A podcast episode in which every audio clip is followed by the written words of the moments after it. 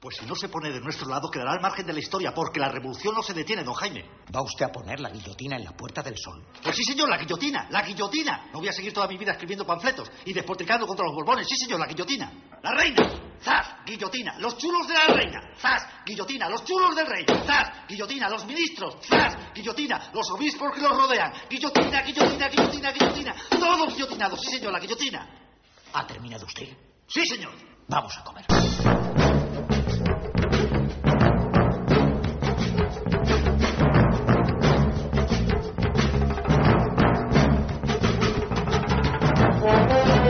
Rudas rimas tardes, bienvenidas y bienvenidos a la carnicería sonora de la cadena Ser, una colina donde hay locos más listos que ratones colorados, perros verdes que le aullan a la cordura y le ladran a la muerte desde el fondo de la vida.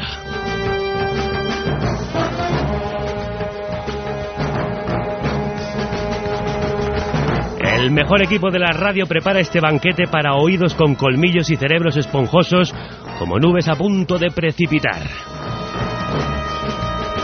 El maestro Roberto García juguetea con las ondas eh, como si fueran mariposas. Mar Gómez culebrea inquieta por las redes y la producción y es más escurridiza que las olas. Y Ana Alonso y Alfonso Latorre cocinan a fuego lento con la grasa de su talento y su genio los montajes sonoros y el guion que te sirven el plato de tu oreja el que te habla, susurra, grita, vomita sonidos, el hombre poco hecho, la voz hecha de desechos, Javier Gallego.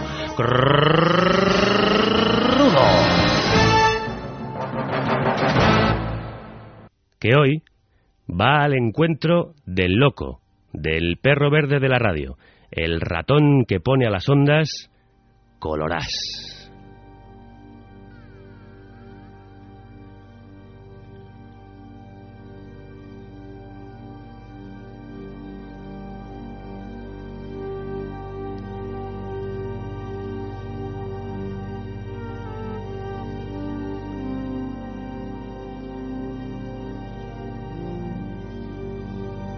Hace años, en la radio, había en una colina un loco que le contaba a la luna sus alucinaciones lunáticas y alunizaba en la noche como un astronauta de otro planeta, verde como un extraterrestre, perro aullador que mordía la carne y el hueso de los oyentes con el colmillo de sus frases.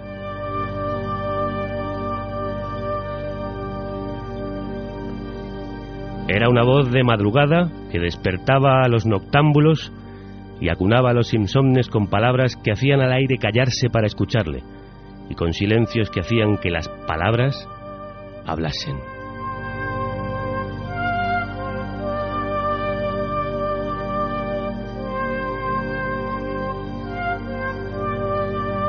Era un noctívago que deambulaba por el lado oculto de la luna flotando ingrávido sobre el sonido interminable de las notas de Pink Floyd. El loco de la colina abría la noche como un melón con el cuchillo de su voz y servía la radio a tajadas chorreantes a oyentes ávidos de comerse la vida con las manos. Cuenta la leyenda que inventó la madrugada y congregó al pie de su colina a todos los locos y lobos esteparios que hasta entonces vagaban huérfanos, sin una voz que les diera voz.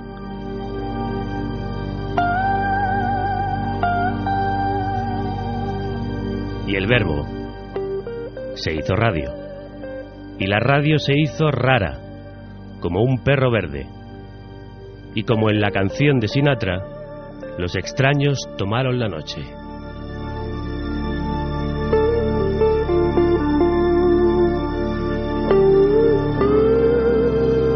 Insólito, y lo extraordinario, y lo anómalo, y lo extraño, tomó las ondas. Y como en el libro de Selín, la radio viajó al fin de la noche.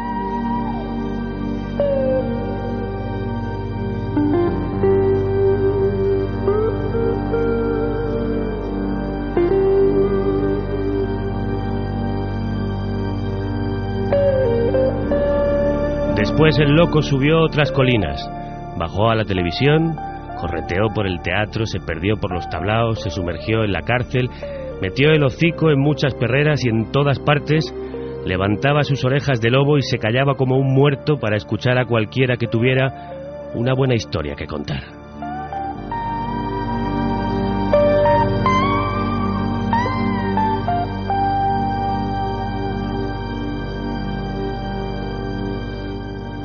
Lo mismo a un asesino que a un creador, a un político que a un perdedor. El loco ha entrevistado a desheredados, marginales, estrellones, estrellados, faranduleros y místicos, pecadores y santos, mentirosos y cándidos, lumpen y señoritos, tarados y cuerdos, tristes y cómicos. Todos, todas, se han sentado con él a charlar porque todos querían que él les sacase lo que ni ellos mismos se atrevían a preguntarse.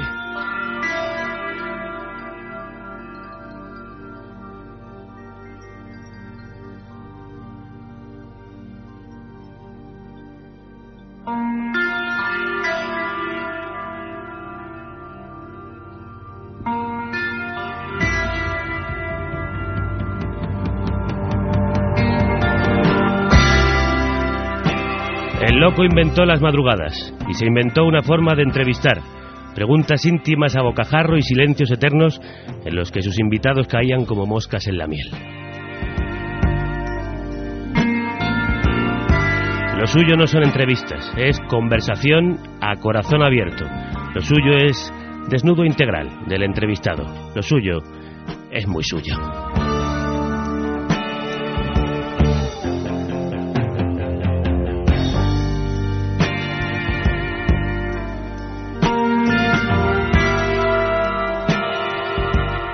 Es muy suyo como lo es él, con su pañuelo de bohemio andaluz al cuello, sus vuelos poéticos y sus míticos silencios, su forma teatral de hablar y su manera intensa y traviesa de mirar, inimitable, parodiada, única. No hay otro como él. Es perro verde. Es, ya lo sabéis, Jesús Quintero.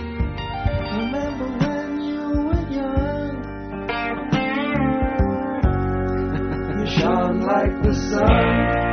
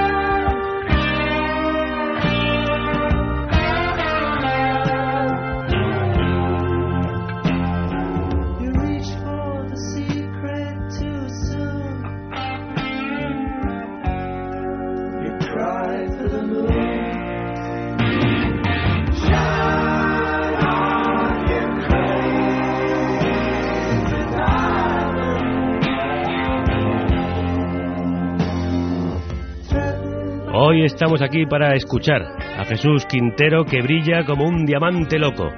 Hoy estamos aquí para aprender del loco, del loco de la colina.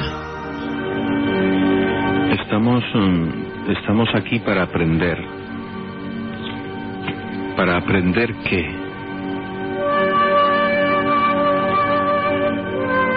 Estamos aquí para sufrir. Para sufrir, ¿por qué?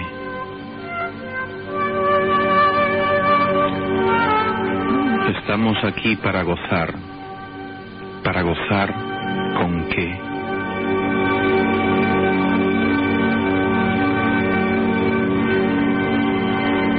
Estamos aquí para amar. ¿Para amar con quién? Estamos aquí para dudar. Para dudar, ¿por qué?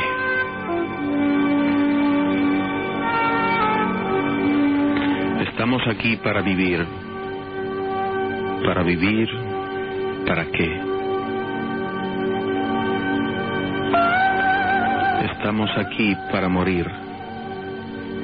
Para morir, ¿hacia dónde?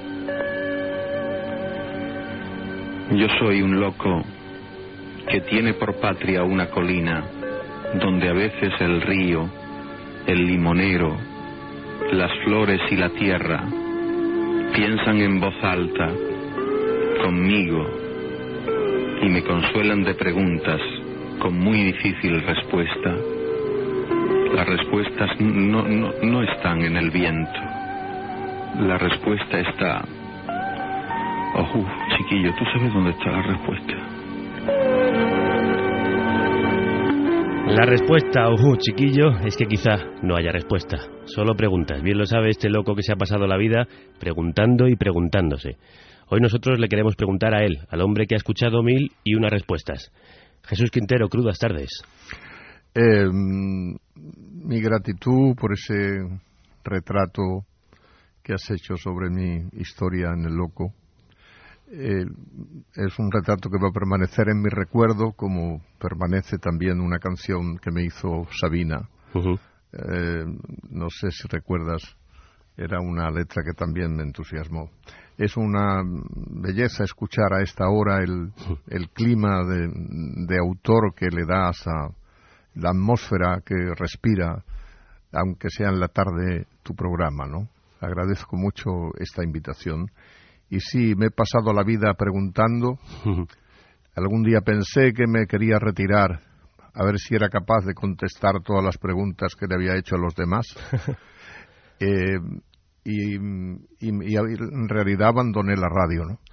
Pero al volver a este estudio que aquí llaman en Radio Sevilla el estudio del loco, realmente mm, eh, está lleno de recuerdos para mí. Recuerdo una noche que un señor llamó al control y dijo, dile al loco que se ponga, si no me voy a suicidar. Y tuve que, mm, que responder y tuve que decir cosas como que el, el suicidio es un asesinato contra uno mismo. Y ahí empezamos la charla y espero que no se haya suicidado. Han pasado ya muchos años.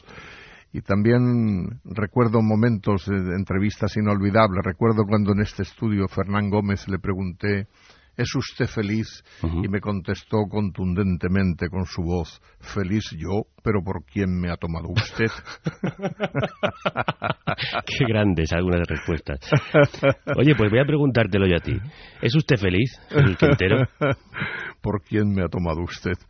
Yo creo que una persona sensible, Sensible al entorno, al mundo, al ser humano, eh, no es posible.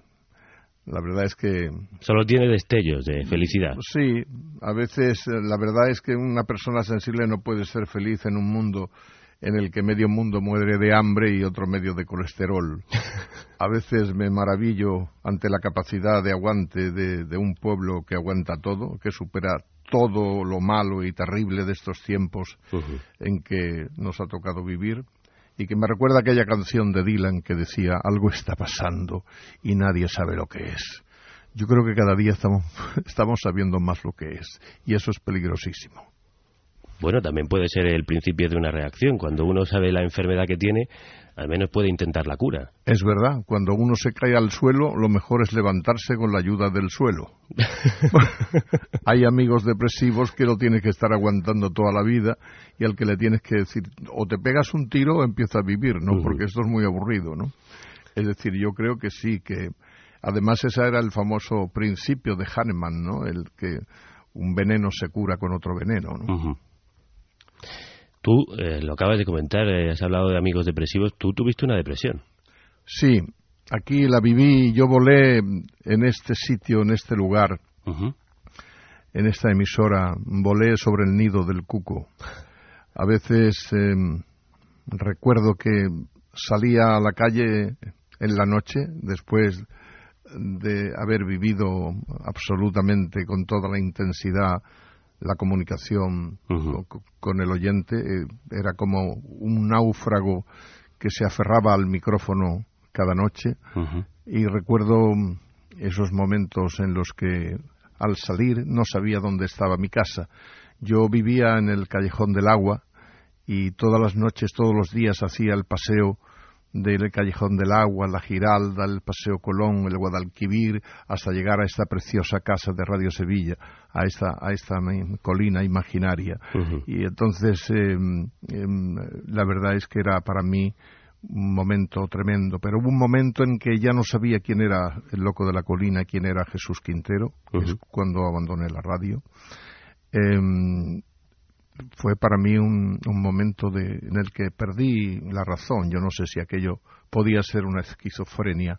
Lo que sé es que cada mañana, cada día, me levantaba hacia la banda sonora del programa.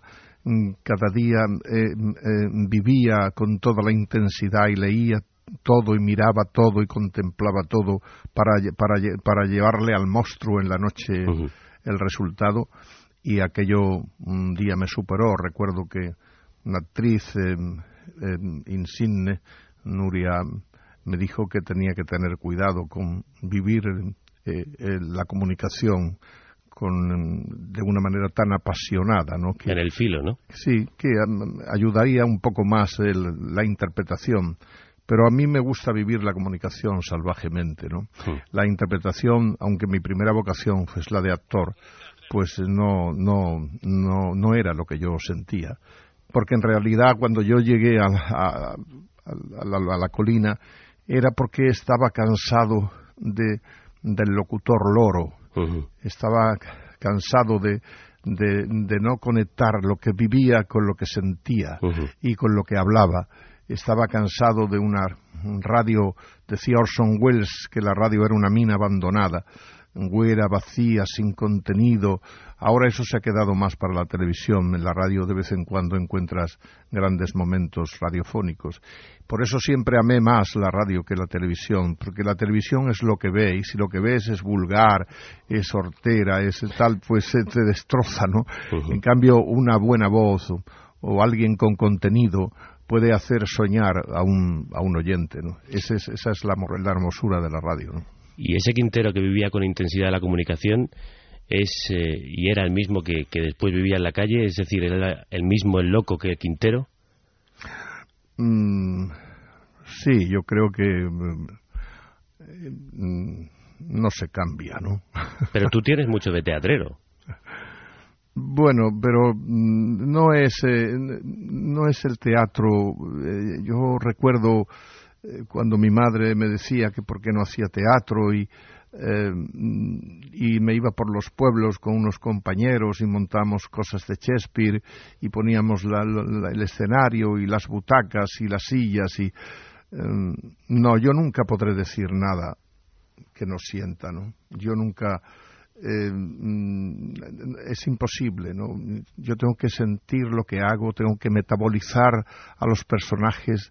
Eh, cuando hice aquella experiencia periodística tan pura como fue Cuerda de Presos, pues eh, entrevisté a 120 presos en 40 cárceles y eran unas, entrevistaba a tres o cuatro presos diariamente en esas 40 cárceles aquí en América y terminé absolutamente destrozado, ¿no? Es decir, porque vivía cada, cada historia. Y en ese sentido no, es lo, lo que digo que no, no se cambia. Puede que sí, que hay momentos en los que parezca teatral, pero del teatro me gusta su atmósfera, la trama, el desarrollo, el desenlace. eh, del cine, mm, mm, eh, la, la imaginación, las imágenes, pero una palabra puede sube- sugerir, no es, es eh, esa cosa que dicen los chinos de una imagen vale por mil palabras.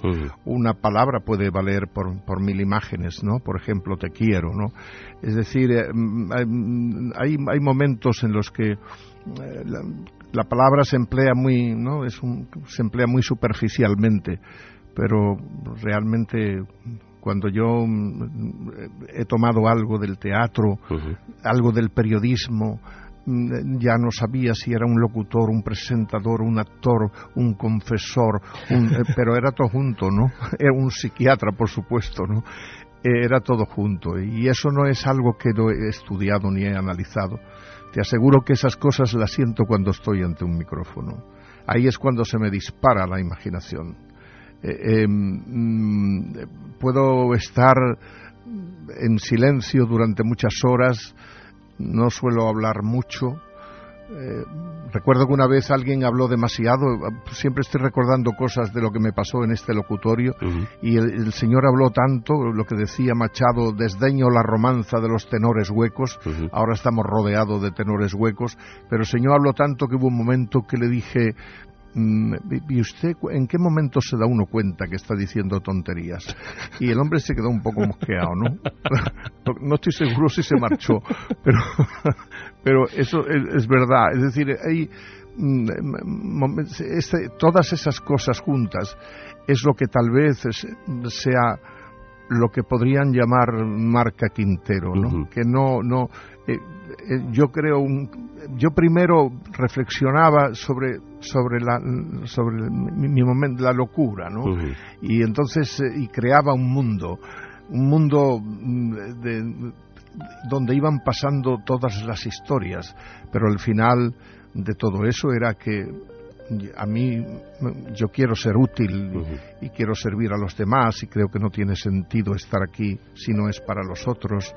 Eh, eh, es muy hermoso que un día eh, una chica se tomó unas pastillas para suicidarse y se fue a su cama y entonces eh, estaba la radio puesta y en ese momento, justo en ese momento, yo estaba haciendo un canto a la vida.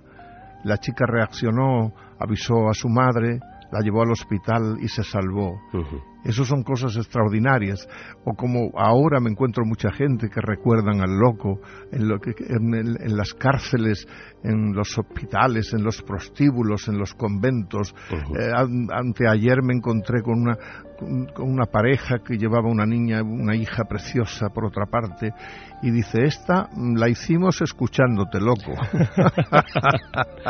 Y ya que, ya que has dado vida, a ti la radio te ha dado la vida, te la ha salvado.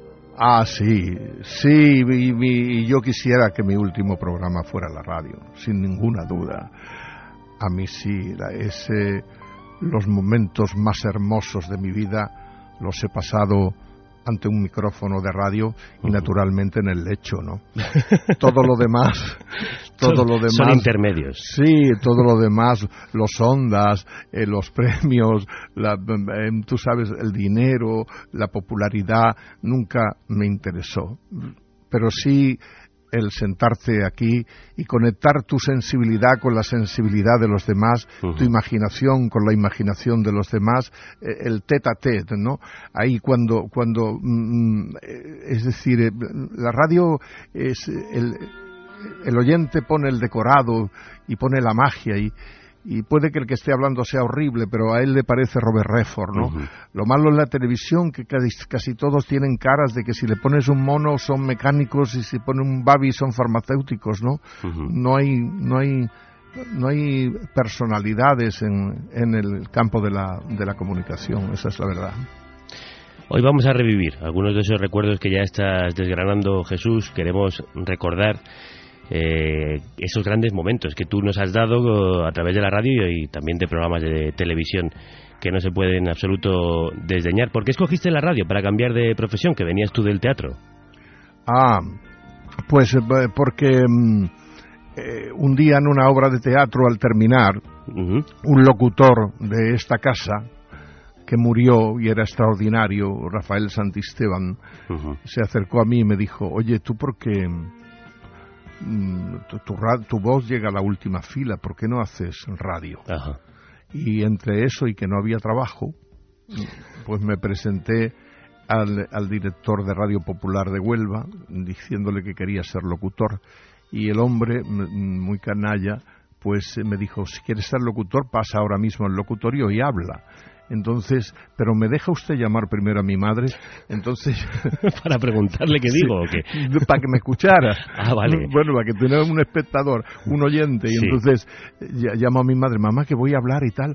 Y entonces, pues me puse a hablar durante 15 minutos. Pero resultó que mientras yo hablaba, habían puesto un disco. Es decir, él, él lo que quería era probarme. No se te estaba oyendo. No, para nada. Claro. Entonces, por eso digo que es un canalla. hombre. Pero fue un tío, tío estupendo. Vamos a recuperar algunos de esos primeros espacios en los que participa ya Jesús Quintero cuando su voz salía ya a las ondas. Eh, se trata de Estudio 1518 en Radio Nacional de España. En el siguiente fragmento hablas con un maestro de la comunicación, Tico Medina. Recuerdo que una vez eh, me dijo que un cerillo en la radio creaba un, gran clima Sí, es verdad. radiofónico, ¿no? Se oye el, se oye el, el sonido del cerillo, se crea clima y parece que ves hasta la... Hasta, se, se ve el humo. Se ve el humo. ¿eh? ¿Entiendes? Entonces ya hay, hay un clima. Tico, qué fácil es preguntar, ¿verdad? Sí, bastante más fácil que responder.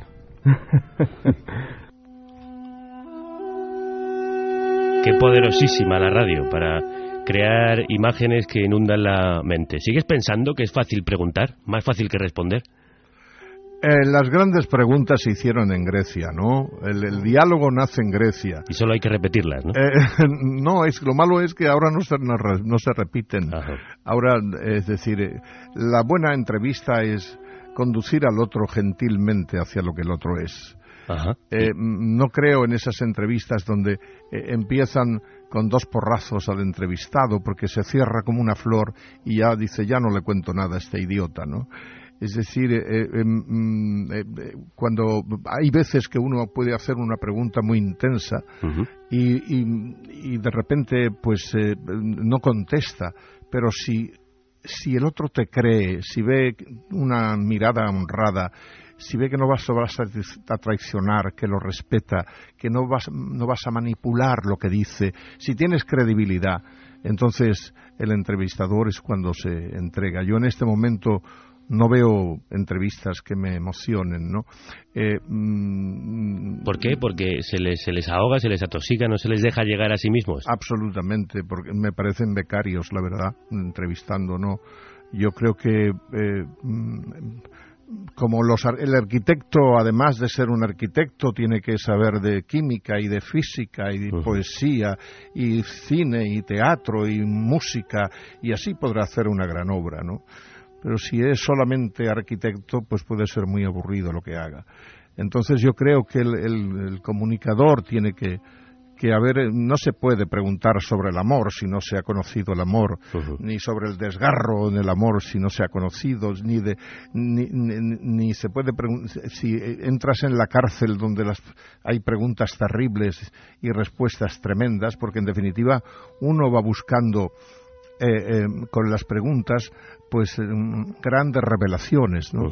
Pero mm, la verdad es que em, eh, la pregunta a veces es mejor que la respuesta y a veces también eh, mm, la, respuesta es mucho mejor y entonces es un fracaso. Eh, también ocurre que en las preguntas em, hay gente que no eh, el impacto de la pregunta a mí siempre me gustaba mucho preguntar lo inesperado.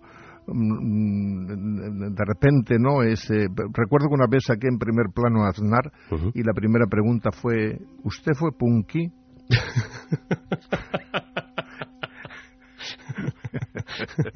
Est- Estoy intentando encender un cigarrillo, ¿sabes? y eh, ¿Y no qué sé. pasó? ¿Qué? Bueno, bueno, sí, pues me dijo que fue algo hippie, ¿no? Algo hippie. Sí, a veces uno, yo me he sentido muy pequeñito con algunos personajes, ¿no? Borges, por ejemplo, Sí. es una entrevista que recordaré siempre, ¿no? La, la, la, la inteligencia el- el- el- y, de- y la, y, la, y la rapidez y, y la brillantez y bueno hay uno que, que probablemente tendréis por ahí algo de él que a mí me encanta entrevistar fue un, es una persona que como te diría yo es eh, mm, la he entrevistado me gustaría hacer un programa, la verdad, en el que, p- para poner a gente que he entrevistado tres veces. Hasta ahora habrán sido unas 30 o así. A este hombre lo entrevisté tres veces y más. ¿Quién es? Inc- incluso hice una serie que se llamaba Trece noches con Gala. Ah, Eh, eh, em, sí, porque estaba cansado de, dar- de preguntar eh, dando saltos. Y digo, voy a hablar del amor, del sentido de la vida. Preguntas solo del amor o del sentido de la vida o de la guerra o de la paz o, o de las, eh, los paraísos perdidos, pero concretándolo. mm, Y me, gustaría, me hubiera gustado hacer Gala y hacer García Márquez y hacer Vargas Llosa y hacer Borges, eh, mm, pero mm, yo no, eso, eh, yo creo que una ese tipo de televisión hoy no sería aceptada. Entonces Gala sí, mm, em, bueno, eh, su respuesta le pregunté una vez por, mm, dice usted, usted, mm, em, mm, ¿cómo era? ¿Cómo era? Era, era, era sobre el amor. mira, tenemos un fragmento, un momento de, ese programa de 13 noches, a ver si eso te refresca la, La memoria. La memoria. La fantasía es un ingrediente del amor. Claro, claro. Mire, el amor, en medio de esta pesadilla, es lo único real. Lo único real. Todo lo demás es real solo si el amor lo toca con su hermosa mano o si se seca sus manos en ese paño áspero, tosco y mal hecho, que es el mundo en el que vivimos. Y la fantasía del amor es la realidad del amor. Está hecho de fantasías porque es de verdad él mismo una fantasía, ahora, cada vez más ahora. Se dice, el amor es ciego, no es verdad. El amor ve lo que quiere ver. El amor ve lo que necesita ver. Hay quien dice, de hecho, que el amor es lúcido. Ah, Echa sí, más luz sobre la persona a la que se ama sí. eh, que eh, de la que los demás son capaces de ver. Eh, Gala, Gala, ahora recuerdo la pregunta. ¿Usted cree, señor Gala, en un amor para toda la vida? Ajá. Dice, eh, mm, para toda la vida de los demás, sí, a la mía no. Eso es extraordinario. Y recuerdo también a a el boxeador, el campeón del mundo, eh, que era extraordinario. Digo, ¿y usted eh, qué piensa del amor? Eso es lo maravilloso, la pareja, el matrimonio, la comunicación entre los dos. Es una cosa apasionante, ¿verdad? Es, son como lazos muy profundos y tal. Dice, yo vivo solo, ¿eh?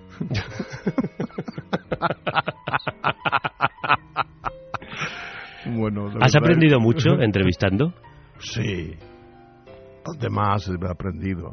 Es decir, eh, yo creo que mi que lo del nido del cuco viene de ahí, de Ujú. que me agolparon todas las grandes respuestas.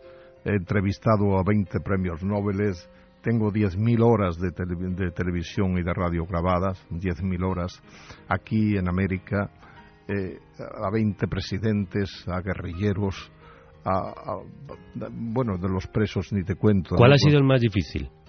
Eh, hay personas en las que uno se siente muy pequeñito. Yo me sentí muy pequeñito entrevistando a, a Pasionaria, ¿no? Mm. Era una mujer tan portentosa, tan que había dado tres hijos a la guerra, que eh, su humanidad y fíjate lo que no lo que asusta el nombre de la pasionaria, pero se me ocurrió decirle si rezaba, si había rezado y me rezó el Padre Nuestro en latín Ujú. que, que- que lo tengo grabado, ¿no? Es una cosa maravillosa, ¿no? Es decir, em, sí, y después, claro, a todas las estrellas del rock, de, las estrellas del cine, de las estrellas de todo, a todos los, a los, a los, eh, a mí hay un tipo que me gusta mucho que entrevisté que se llama Coluch, que se presentó a presidente de Francia y que era un hombre, hacía un humor que no, eso no lo vemos ahora, ¿no? Eh, eh, dice, eh, un país independiente es un país que no le vende armas al enemigo, salvo que se la pague al contado.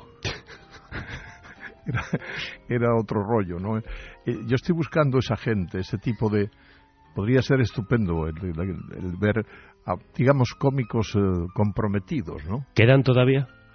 Em, quedan ráfagas de, de ese tipo de cómico, pero el culucho, los grandes, eso no. Yo creo que han pasado cosas. En, si le damos un 10 em, a, a Lorca y a los poetas andaluces, a Lorca y a Juan Ramón y a, y a Cernuda y a Becker y a, a todos los grandes, eh, hoy te cuesta mucho dar un 3, ¿no? Te cuesta. Estamos Ahí- perdiendo Sí. a los personajes extraordinarios. Esos que han sido siempre, además, la base de tu trabajo. Sí.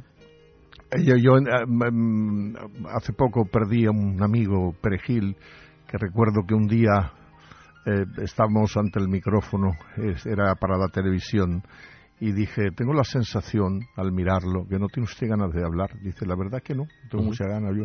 Digo, si usted quiere lo dejamos para otro día. Dice, ahora mismo y se fue. Duró cinco segundos la entrevista y me encantó porque digo, una entrevista que dure cinco segundos es maravilloso, ¿no? ¿Y cuánto se dice, además, en esos cinco segundos? Pues mire, la verdad es que yo... Bueno, sí. En la, en la gente, en la, en la- porque a veces la entrevista, lo- lo- los- el político controla el lenguaje, no dice lo que no quiere decir, no son maestros en la oratoria, ya ves, ¿no? No, es, es, eh, a mí me gusta escuchar a, um, los discursos de Obama, ¿no? Es, es, digamos, el, el único que queda, que hace, bueno, es que allí estudian también oratoria, ¿no? Sí, aquí no. Pero aquí, aquí te sueles aburrir. Y por eso siempre he buscado a los raros, a los perros verdes, a los ratones colorados, a los vagamundos, a la gente contracorriente. Y para mí era un placer el darle el mismo tiempo, o la misma luz, el mismo color, o la misma dedicación a un marginal que a un. El Beni era para mí el, tipo más brillante que he conocido, ¿no? Le pregunté un día, eh, ¿cuántos años tiene Cádiz? Dice, fíjese usted, si Cádiz es antiguo que no tiene ni ruina. Es un pre- eso me pareció extraordinario. Entonces, sí, es, hay una... Los raros, es- es- sí, ya es más difícil de encontrar, ¿no? A esos raros y a esos perros verdes, a los vagamundos y al loco de la colina que los ha descubierto, el grupo almeriense Lunático dedicó esta canción. No sé si la conoces, supongo que sí. El loco se llama. Con esos rizos de pelo negro alborotado y chalequillo de mil colores, pañuelo al cuello como los señores y ese tres cuartos que ni pintado. Y el amarcor de aquel Fellini tan inspirado. Soy andaluz, hijo del éxodo y el viento. Un perro verde que con el tiempo fue domado ratoncico colorado. Hablas un loco y no está atado. Un perro verde que con el tiempo fue domado. Ratoncico colorado. Loco y no está atado. Cazado de momento, todo el sentimiento. Son palabras tu silencio, como la risa en la luz. El loco de la colina vagabundea por Santa Cruz. Lunático como poco, por aquí viene Quintero, la cordura de los locos, la de los cuerdos. Alma de saco roto con los bolsillos reventados, titiritero de un tablao, titiritero de un colmao, si tú estás loco, yo así te quiero, tú pa' mí eres loco del Quintero, loco del Quintero. Por aquí viene el loco del Quintero. Vamos a recordar cómo nació ese personaje. Comienza en los años 80 y Radio Nacional te encarga un programa de autor. Se tituló en un principio Para mayores sin reparos, ¿verdad? Fíjate, parecía una revista de Sí, Colsada. Efectivamente, un Sí. nombre que te fue impuesto que no te gustaba y que conseguiste cambiar gracias a comenzar los programas hablando de esa colina en la que estaba el loco. La colina es un paisaje que renace todas las noches bajo las estrellas, un lugar de encuentro contigo mismo, con esa parte de ti que olvidas en las horas solares. En la colina no estamos solos, porque sentimos a nuestro alrededor la callada presencia de quienes están con nosotros bajo la blanca mirada de la luna. day after day, alone on a hill. The man with the foolish grin is keeping perfectly still. Día tras día, El loco en la colina, como dice la canción de los Beatles que estamos escuchando. Es de esta canción de la que imagino nace el personaje. Sí, porque yo constantemente mm, eh, mm, dije mm, con los hermosos títulos que ha dado el cine, La ardiente oscuridad, un tranvía llamado Deseo, o lo Bajo el volcán de Follner, o los grandes títulos, y en cambio le pusieron para mayores sin reparo. Entonces, yo ya estaba cabreado y todos los días daba un Que toque. alarde de imaginación. Sí, hasta que me, me- me- me- y, un, y un día ya pues dije directamente soy el loco de la colina y en ese momento un compañero de un control me puso el de Full on the Hills y dije eso eso es lo que me siento un loco en una colina que es esta hermosísima canción y a partir de ahí me suspendieron tres meses pero al volver dije que volvía si se llamaba el loco y bueno a, a los tres meses aceptaron ¿Siempre ha sido tan ingobernable?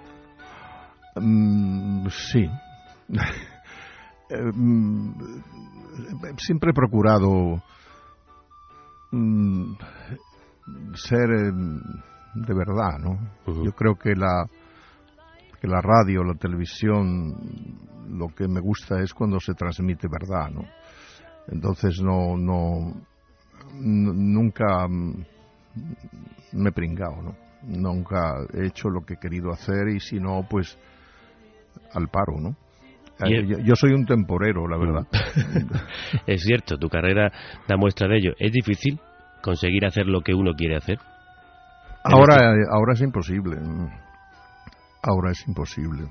Es decir, eh, mm, mm, yo lo primero que negocio es eh, la independencia, la libertad y, y luego me adecuo a la- al presupuesto.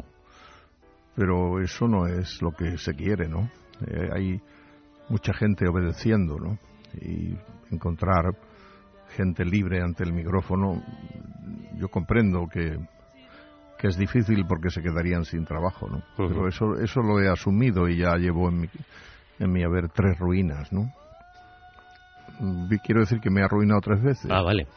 Pero que no, no- si no, si no voy a hacer el, el- ahora estoy preparando algo, mm, de repente quiero hacer un programa que, que sea, mm, eh, como lo quiero titular Mis memorias antes de que se me olvide, ¿no? Y entonces voy a utilizar pues los grandes momentos que he vivido en la comunicación, eh, mi experiencia personal cuando entrevisté a gente como Roble- Robledo Pucho, un chico que le llamaban Chacal y el Ángel de la Muerte, que mató a 13 personas, en, y fui a entrevistarlo a Buenos Aires, a la cárcel de Sierra Chica. Y entonces fue muy curioso porque mm, eh, cuando ya estaban las cámaras, estaba todo preparado, pues le dije al productor argentino, por favor, pueden llamar al preso, y dice, yo no voy, y che, yo no voy. Y entonces tampoco quería ir el, el- el- el- el- el funcionario de prisiones. Y me metí en, en- en un pasillo enorme donde estaban pues los, los asesinos, la gente más dura. Y me recibió él en una celda dos por dos eh, con una Biblia y dentro de la Biblia un papel y me dijo estas son las preguntas que tienes que hacerme. Él me daba las preguntas. Y las preguntas pues decía pues relaciones de, de Argentina con China lo que me importaba a mí eso no entonces mm, me la jugué y la primera pregunta fue es verdad que usted ha matado a 13 personas y me miró y sentí un enorme escalofrío ¿no? eso me ha pasado dos veces con él y con el mendigo asesino. Es, es en Madrid un, un- loco que estaba en el hospital psiquiátrico y, y tomaba mm, roinol y lo combinaba con una botella de coñac. Entonces, eh, y ahí es cuando le entraba la locura de, de matar. Realmente sí eran, son, esos son momentos que para mí han sido muy, muy tremendos pero eh, bueno, viví la, la experiencia. Hice un libro que se llama Cuerda de Presos. Y tenemos el momento del, del mendigo asesino, eh, este momento que nos estabas narrando ahora y que nos tenía con el corazón encogido. Vamos a escucharlo. ¿Y qué cosas más hacía con ellos? ¿Qué, qué hacía? Lo mataba con piedra, con, con cuchillo, pero después ya no hacía nada más con ellos. A uno le cortaste la cabeza, a la, ¿qué más cosas hacía? Le corté la cabeza y a otro le saqué el corazón. ¿Le sacaste el corazón? Sí. Mordí un trozo. ¿Eh? Mordí un trozo.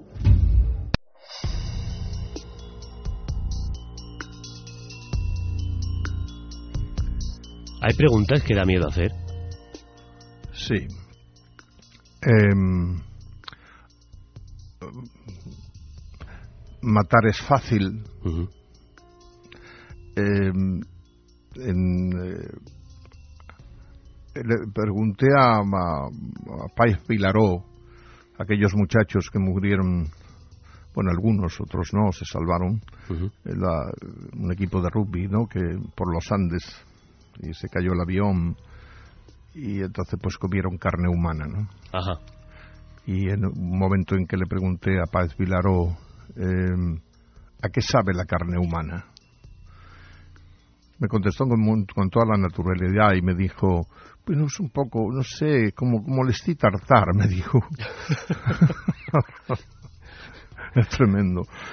En sí, ahí. Pero mm, cuando ya se ha entrado en una comunicación apasionada con el entrevistado, cuando los dos se han olvidado de, de los espectadores, de los oyentes, y, mm, de la mirada de los demás y entran profundamente el uno en el otro y se metaboliza, ¿no? Era Whitman decía, me siento asesino cuando entrevisto al asesino, ¿no? Entonces, eh, sí, esos son, esos son, esos son los grandes momentos, ¿no? ¿Cómo se consigue eso, Jesús? Debo tener algo que no he estudiado, que no, que no he analizado, que no... Fíjate que llevo 12 años de psicoanálisis, ¿no? He aprendido más en el psicoanálisis que en la, que en la escuela de periodismo, claro. Entonces, eh, sí, ese, es, esos momentos son... eh, eh, no sé, porque como estamos viviendo el sensacionalismo, el, sentimentalismo pastelero, el morbo, el sexo, la violencia, el juego sucio, la frivolidad y superficialidad, y sobre todo una ausencia total del sentido del ridículo y una falta de, profesionalidad y, y de ética alarmantes, pues claro, es, eh, cuando te metes de verdad a, a torear de cerca, que dicen los, los toreros, ¿no?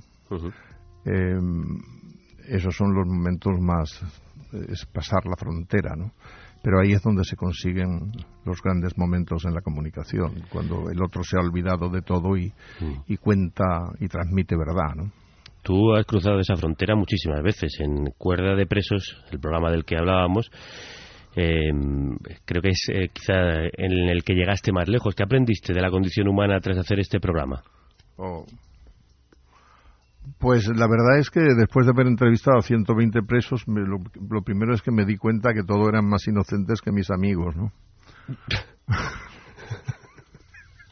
Yo- no, no, es decir, eh, ¿qué lleva a un hombre a la cárcel? ¿no? Es, es- hay, hay inocentes en las cárceles, hay poetas, hay em, asesinos, hay narcotraficantes, hay... Bueno, pero realmente eh, ahí aprendes todo de la condición humana, ¿no? De, cómo de alguna manera se despierta la maldad en el, ser humano, ¿no?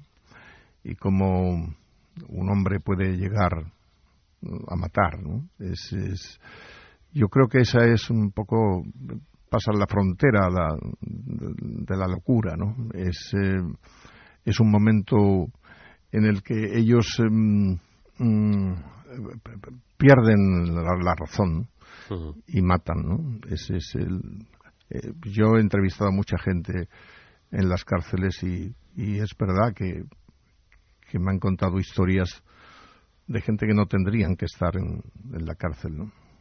Eh, pero bueno, eh, eso lo explico en ese libro Cuerda de Presos, ¿no? Es- eso es, es largo de explicar porque eh, fue un, para mí una, una locura, tres meses durante todo un verano entrando en las cárceles cada día, eso es, bueno, y todo aquello de alguna manera salió porque un día entrevisté a, a Escobedo, ¿no? que me mandó una carta, Rafael Escobedo, diciéndome que era su última oportunidad y que antes de, de suicidarse quería contar la verdadera historia. ¿no? Y lo contó en el Perro Verde, ¿verdad? Y sí, hubo momentos sí, en que contó muchas cosas, sí. Vamos a escuchar un momento y seguimos hablando. ¿Hasta cuándo aguantaré? Me quedo horas y horas mirando las rejas de la ventana en la celda y repitiéndome, cuélgate, ahórcate, termina una vez con todo esto. Todavía el canto de las sirenas no ha ganado, la vida tampoco. ¿Vale la pena seguir? ¿Se puede vivir así por otros, no por uno mismo? ¿Qué queda del mundo que me quitaron? De los que sentía mi gente. ¿Qué o quién no me ha decepcionado? ¿Qué ilusión me queda? ¿Qué importa una vida más o menos? ¿Hay alguna forma de curarse de la desesperación más absoluta? ¿Quién puede tener tanto interés en que ya no salga? ¿Por qué? Dios mío, no saldré de aquí nunca vivo. ¡Qué impotencia!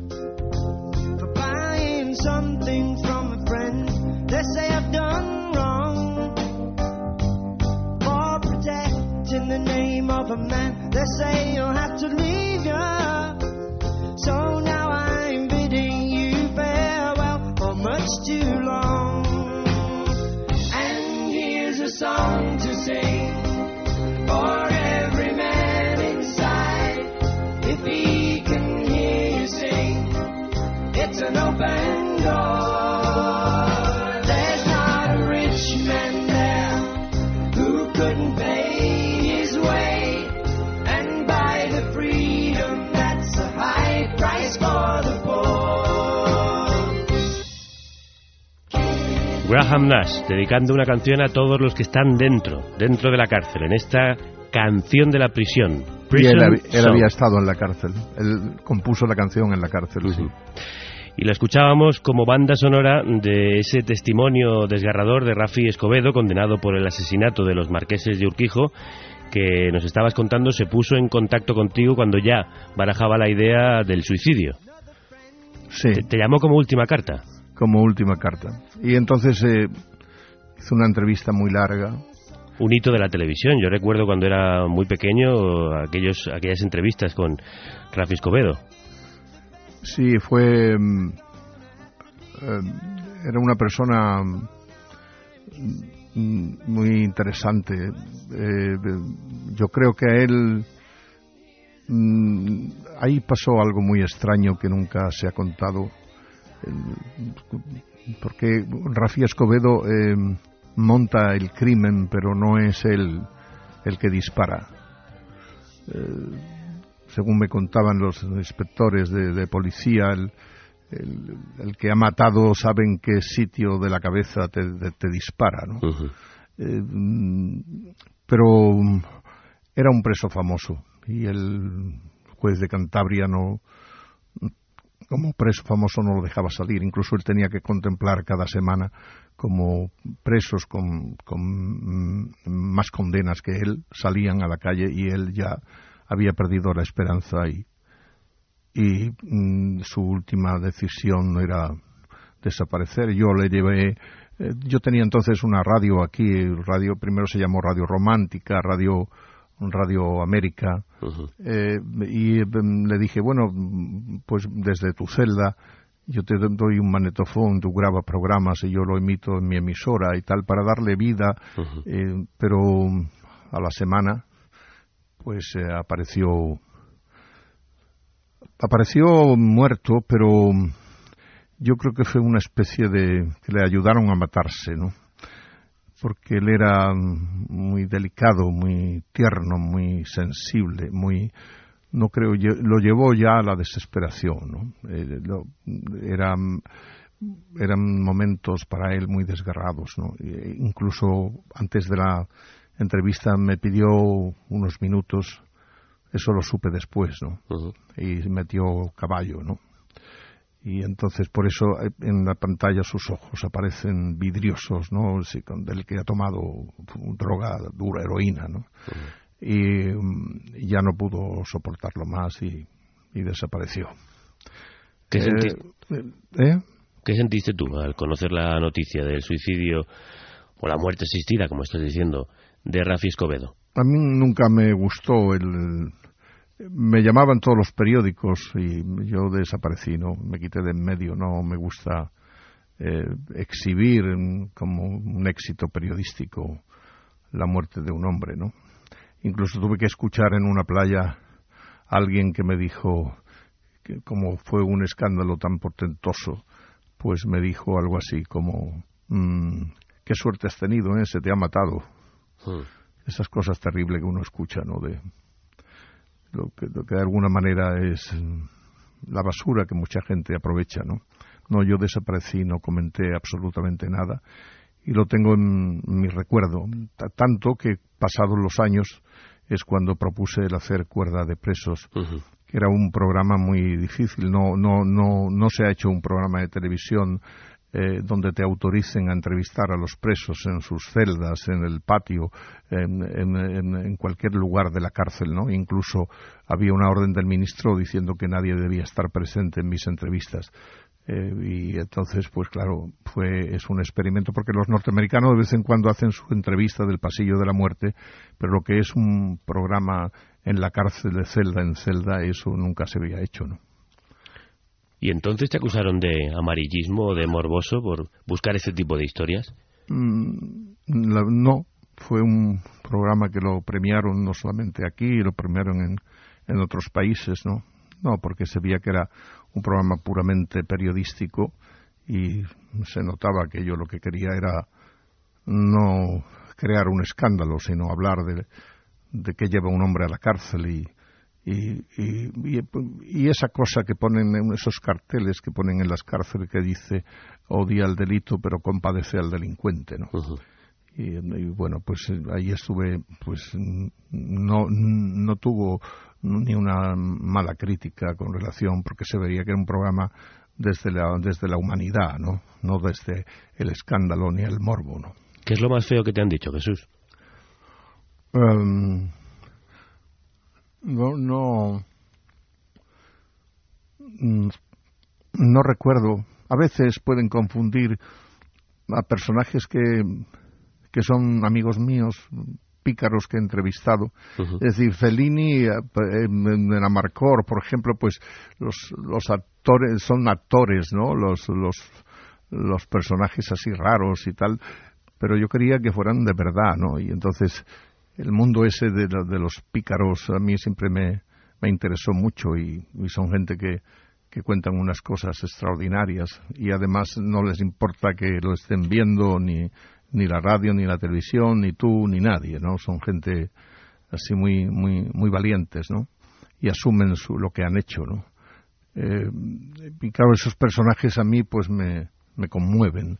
Eh, si eso alguna vez se vio como que eh, yo llevaba a gente a, la televisión para divertir a los demás, están absolutamente confundidos, ¿no? No era esa mi intención, ni lo he sido nunca, ¿no? Son amigos míos, gente que yo conozco, que trato con mucha frecuencia, es- es- pero no, no he tenido así críticas duras en- a lo largo de mi vida profesional, ¿no? Hablas de personajes como los que empezaste a presentar en El Vagamundo, un programa donde algunos de ellos eh, casi llegaron a eclipsarte. Entramos allí a las 10 de la mañana. ¿A qué hora vaya a terminar? Digo, son las 10. A las 12 de la mañana está usted en Valencia. Vale, me voy. Ponerse el mono, un mono que nos dio, de estos monos chanda. Entrar para adentro, un túnico como este. Oh, y vi el camión. El camión era como de aquí a, la salida de- del túnel este. Un trailer. Quitarle el tordo. Y cuando quita el tordo, la del tío se quita del medio. era el saco de cemento. Jesús. 600 sacos. y dije señora, no eran botellas de aceite, de botella de aceite. De aquí no se escapa nadie. Eso hay que descargarlo. 600 sacos, Jesús. Tenía que llevarlo a otro revés, a otro túnel. Y, y me daban otro saco para otro, para llevarlo de, de- pero mírame, que te estoy hablando, descargar y, de- y montar. El Risitas y el cuñado, todavía recordados, que formaron además parte de muchos de los tappings de televisión de entonces y que estuvieron contigo tanto en El Vagamundo como después en Ratones Colorados. ¿No tenías miedo que dijesen, te estás riendo de ellos y no con ellos? Ajá. Eh, sí, pero no- nunca me reía de ellos, me reía con ellos, es verdad. Eh, el risita es un fenómeno verdaderamente extraordinario, ¿no? Eh, yo, yo, es, eh, eh, mm, el, el- equipo mm, no, so- no soportaba el risita porque no no podían seguir no de la, de la risa porque era un hombre muy es muy sorprendente no cuando cuando muere Peito que era su compañero pues eh, fuimos al cementerio y, eh, y vimos una lápida que era toda la lápida el escudo un escudo del Betis no y, y el nombre del muerto era muy pequeñito no y digo mira risita eh, ¿Te has fijado que es una lápida, es el escudo del Betis? Dice, sí, ese debe ser el año que bajamos segunda. Realmente. Si tú fueras el presidente Zapatero, ¿qué harías, risitas? Dice, pues zapatos. No, siempre es muy, es muy sorprendente, es un tipo extraordinario. Y puede, y puede parecer incluso antipático, pero a la gente lo acogía de una manera. Cada vez que aparecía se disparaban las audiencias. ¿no? ¿De dónde lo sacaste? Pues eh, un amigo que me llamó y me dijo, mm, eh, en el bar Perejil hay dos, uno se llama Peito y otro Risita, ¿por qué no te vas a verlo? Entonces los vi a los dos, uno con un diente y el otro riéndose. Digo, bueno, esto es una maravilla, ¿no? Y entonces a- ahí eh, me lo llevé a la, la radio y ahí empezó a la televisión y entonces ahí es donde empezó el Risita a contar sus historias, esta de los sacos de, de cemento, eh, en fin, historias, eh, parece Darío Fo en algunos Sí. momentos. Jesús, ¿cómo has conseguido hacer siempre lo que te sale de los santas Ya. narices? Pues eh, Porque igual cualquier otro llega con el Risitas a la televisión y, y le dicen, llévatelo por donde lo has traído. sí, sí, sí. Eh, bueno, es, mm, no lo sé, la verdad, eh, la verdad. no lo sé, pero bueno, como el resultado final a la gente le interesaba y, y se vivían muy bellos momentos, que se, que se contrastaba, ¿no? Había personajes de todo tipo, porque eh, hacía grandes entrevistas y hacía entrevistas a personajes de este tipo y a- y, bueno, la verdad es que era un- una galería de, de personajes eh, extraordinarios que mm, todavía mm, em, en Andalucía es mm, fácil encontrar en cada esquina personajes eh, de este tipo, ¿no? ¿A ti te gustan, no? Estos que responden a un perfil de marginalidad, gente pobre, humilde, pero espontánea, ¿no? Que demuestra ganas de vivir y de reírse del mundo pese a las adversidades. Sí, recuerdo una, una vez que en Navidad pues llevé, am, hice una cena con mendigos, ¿no? Bueno, yo me llamo Jesús. Lo curioso es que, mi- que yo me... La última cena, ¿no? La última cena. O viridiana. Sí, y eh, recuerdo que, em, bueno, sí, bueno, yo me llamo Jesús, mi madre se llama María y mi padre José, o sea que... ¿En ya serio? ves, sí, es- parece... Nos faltaba el pesebre.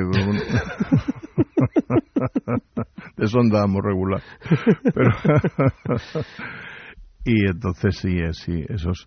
Pero no sé, con estos personajes es que ellos se sienten comprendidos y yo los quiero y ellos lo saben y ti- tienen mucha confianza en mí. La verdad es que Risita dice que no quiere ir con nadie nada más que conmigo y todos esos personajes son gente muy querida por mí, la verdad. Personajes a los que Jesús Quintero consigue dejar ser. Como dice esta canción de los Beatles que él nos ha querido regalar en el día de hoy, Let It Be.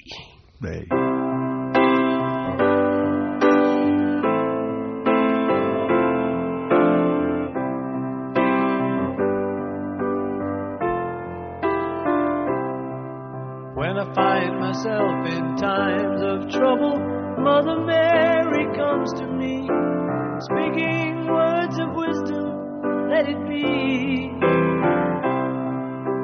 And in my hour of darkness, she is standing right in front of me,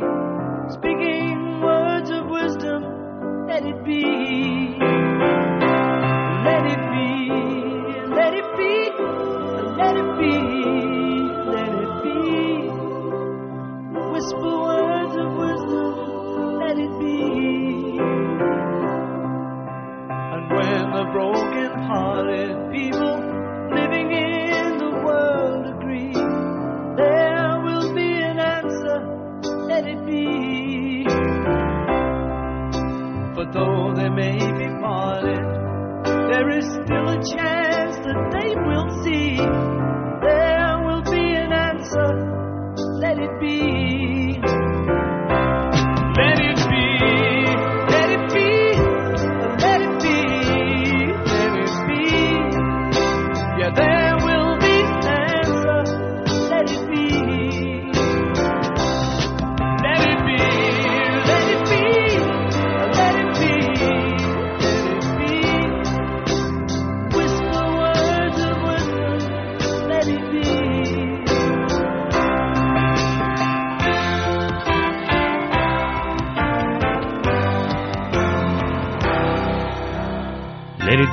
que casi podría ser un himno de lo que ha significado y significa Jesús Quintero en el mundo de la comunicación, alguien que deja ser.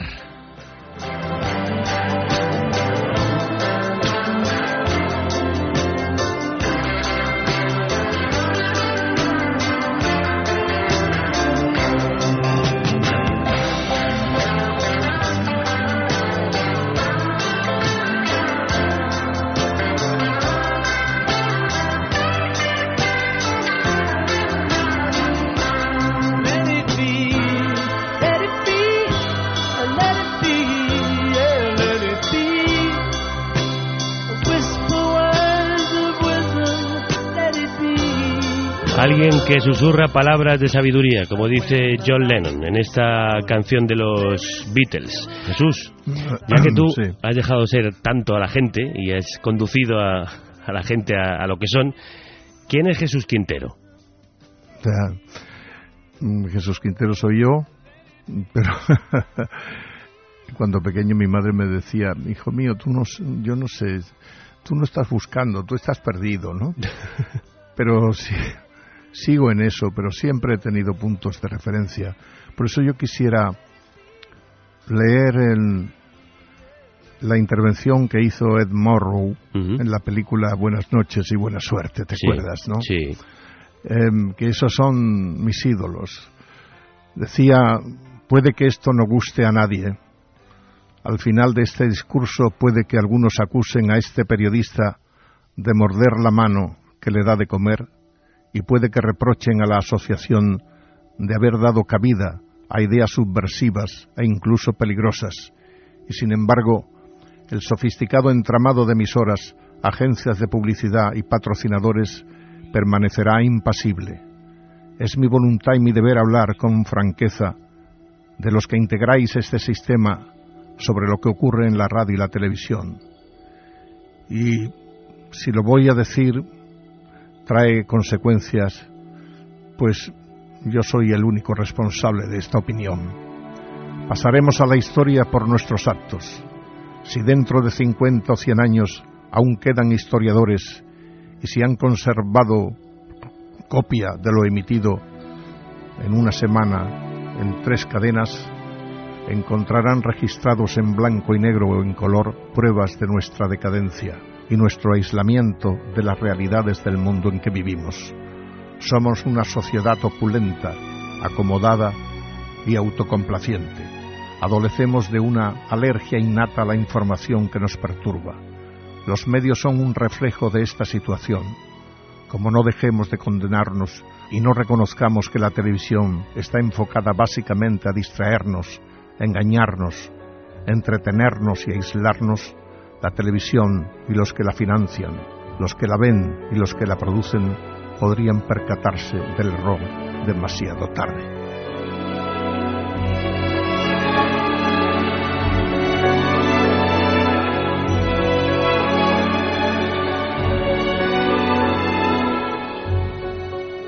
Esto lo digo porque recuerdo que mm, Banderas me dijo un día en una entrevista que no podemos hacernos una idea del daño que están haciendo los medios de comunicación, ¿no? Hay naturalmente excepciones. Eh, la televisión em, basura ha provocado casi una sociedad basura y una publicidad basura. Y ese es el momento que estamos viviendo. Espero que programas como este vuelvan a las portadas de las, de las grandes cadenas de radio o de las grandes cadenas de televisión, porque a veces mm, si me he quitado de en medio durante más de un año, pues eh, es porque siento que mi profesión ha caído muy baja, ¿no? he vivido una experiencia últimamente en Estados Unidos, he grabado 30 programas en Miami para toda la comunidad latinoamericana, eh, que realmente, en fin, ha, calado en, fin, en, mucha gente. Y entonces, eh, pero aquí hace mucho tiempo porque veo que, no sé, que estamos un poco distraídos y que estamos haciendo mala televisión y mala radio. Insisto en que sí hay mm, gente brillante y, programas inteligentes y sensibles, ¿no? Pero la mayoría es, eh, a mí me parece que estamos a la deriva, ¿no? Sí, sí. El, panorama, el panorama actual lo podría definir como el apocalipsis now de la televisión, ¿no? ¿Y tú volverás a la radio? Mm, espero que alguien me pida volver a la radio. Mm, yo mm, me, gustaría volver a la radio, más que a la televisión, sin ninguna duda, ¿no? Em, pero para eso, pues tendría que encontrar una cadena, digamos, dispuesta, pues, no a, a buscar escándalos ni ni a, crear revolución, pero sí de, hablar de las cosas que afecten al ser humano, ¿no? Yo creo que mm, si la, televisión cumple una función social y esa es la que yo veo que no se cumple, ¿no? Y que no solamente de pequeño me enseñaron que en la comunicación había que informar, formar, entretener y divertir, ahora todo es eh, entretener. Y hay mucha gente que esperan, los jóvenes han huido de la, de la televisión, eh, se ha producido como una especie de estampida. Las parejas interesantes van buscando otras historias, se buscan sus cines y sus libros. Y mm, vivimos unos momentos feroces para la comunicación. Espero, espero que se abra la puerta a mucha gente que hay con mucho talento dispuestas a hacer programas, pues por ejemplo como este, ¿no? Nosotros también esperamos, Jesús, que voces feroces como la tuya vuelvan a aullar a, a la luna y a los oyentes que quieran escucharla, que estoy seguro de que son muchas. Ha sido un placer de verdad enorme, además un placer que llevábamos deseando hace mucho tiempo tenerte aquí en esta carnicería charlando, hablando tranquilamente, tratando de conducirte, aunque tú te conduces bien solo, hacia ti mismo. No te he preguntado por qué haces radio. ¿Por qué estás ahí? Pues nunca yo creo que me lo haya preguntado así tan directamente, fíjate. Acaba de descolocarme como no, el loco porque necesito compartir esto que, llevo dentro, porque si me lo dejase para mí solo, creo que no sería capaz de, soportarlo. Y me gusta la comunicación de, la radio, me gusta la capacidad que tiene la radio para, para sugerir otros mundos distintos del que habitamos en el día a día. Pues eh, eso se percibe, que haces una radio útil y que sirve a los demás. Mi gratitud, hermano. Lo mismo digo, hemos vagado por el lado oculto de la luna con Jesús Quintero, con el loco de la colina, y ahora el, el sol eclipsa los rayos lunáticos. Hemos vagado por el mundo del loco, por sus colinas lunáticas en las que aullan los lobos esteparios y los perros verdes le ladran a la noche y escapan de las garras de la insana cordura, la normalidad, la norma, el aburrimiento y la rutina, como ratones colorados más listos que el hambre.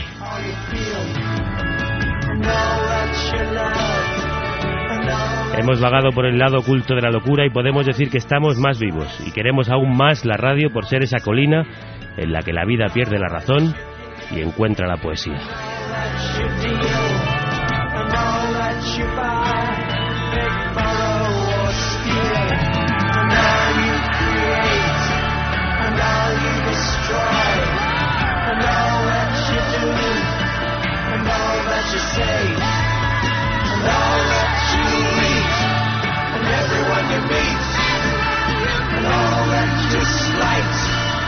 everyone you fight,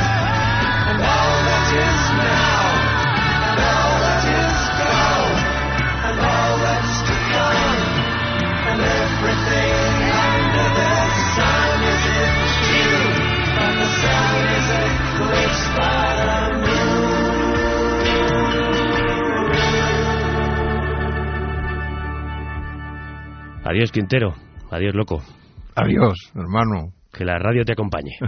Muchas gracias.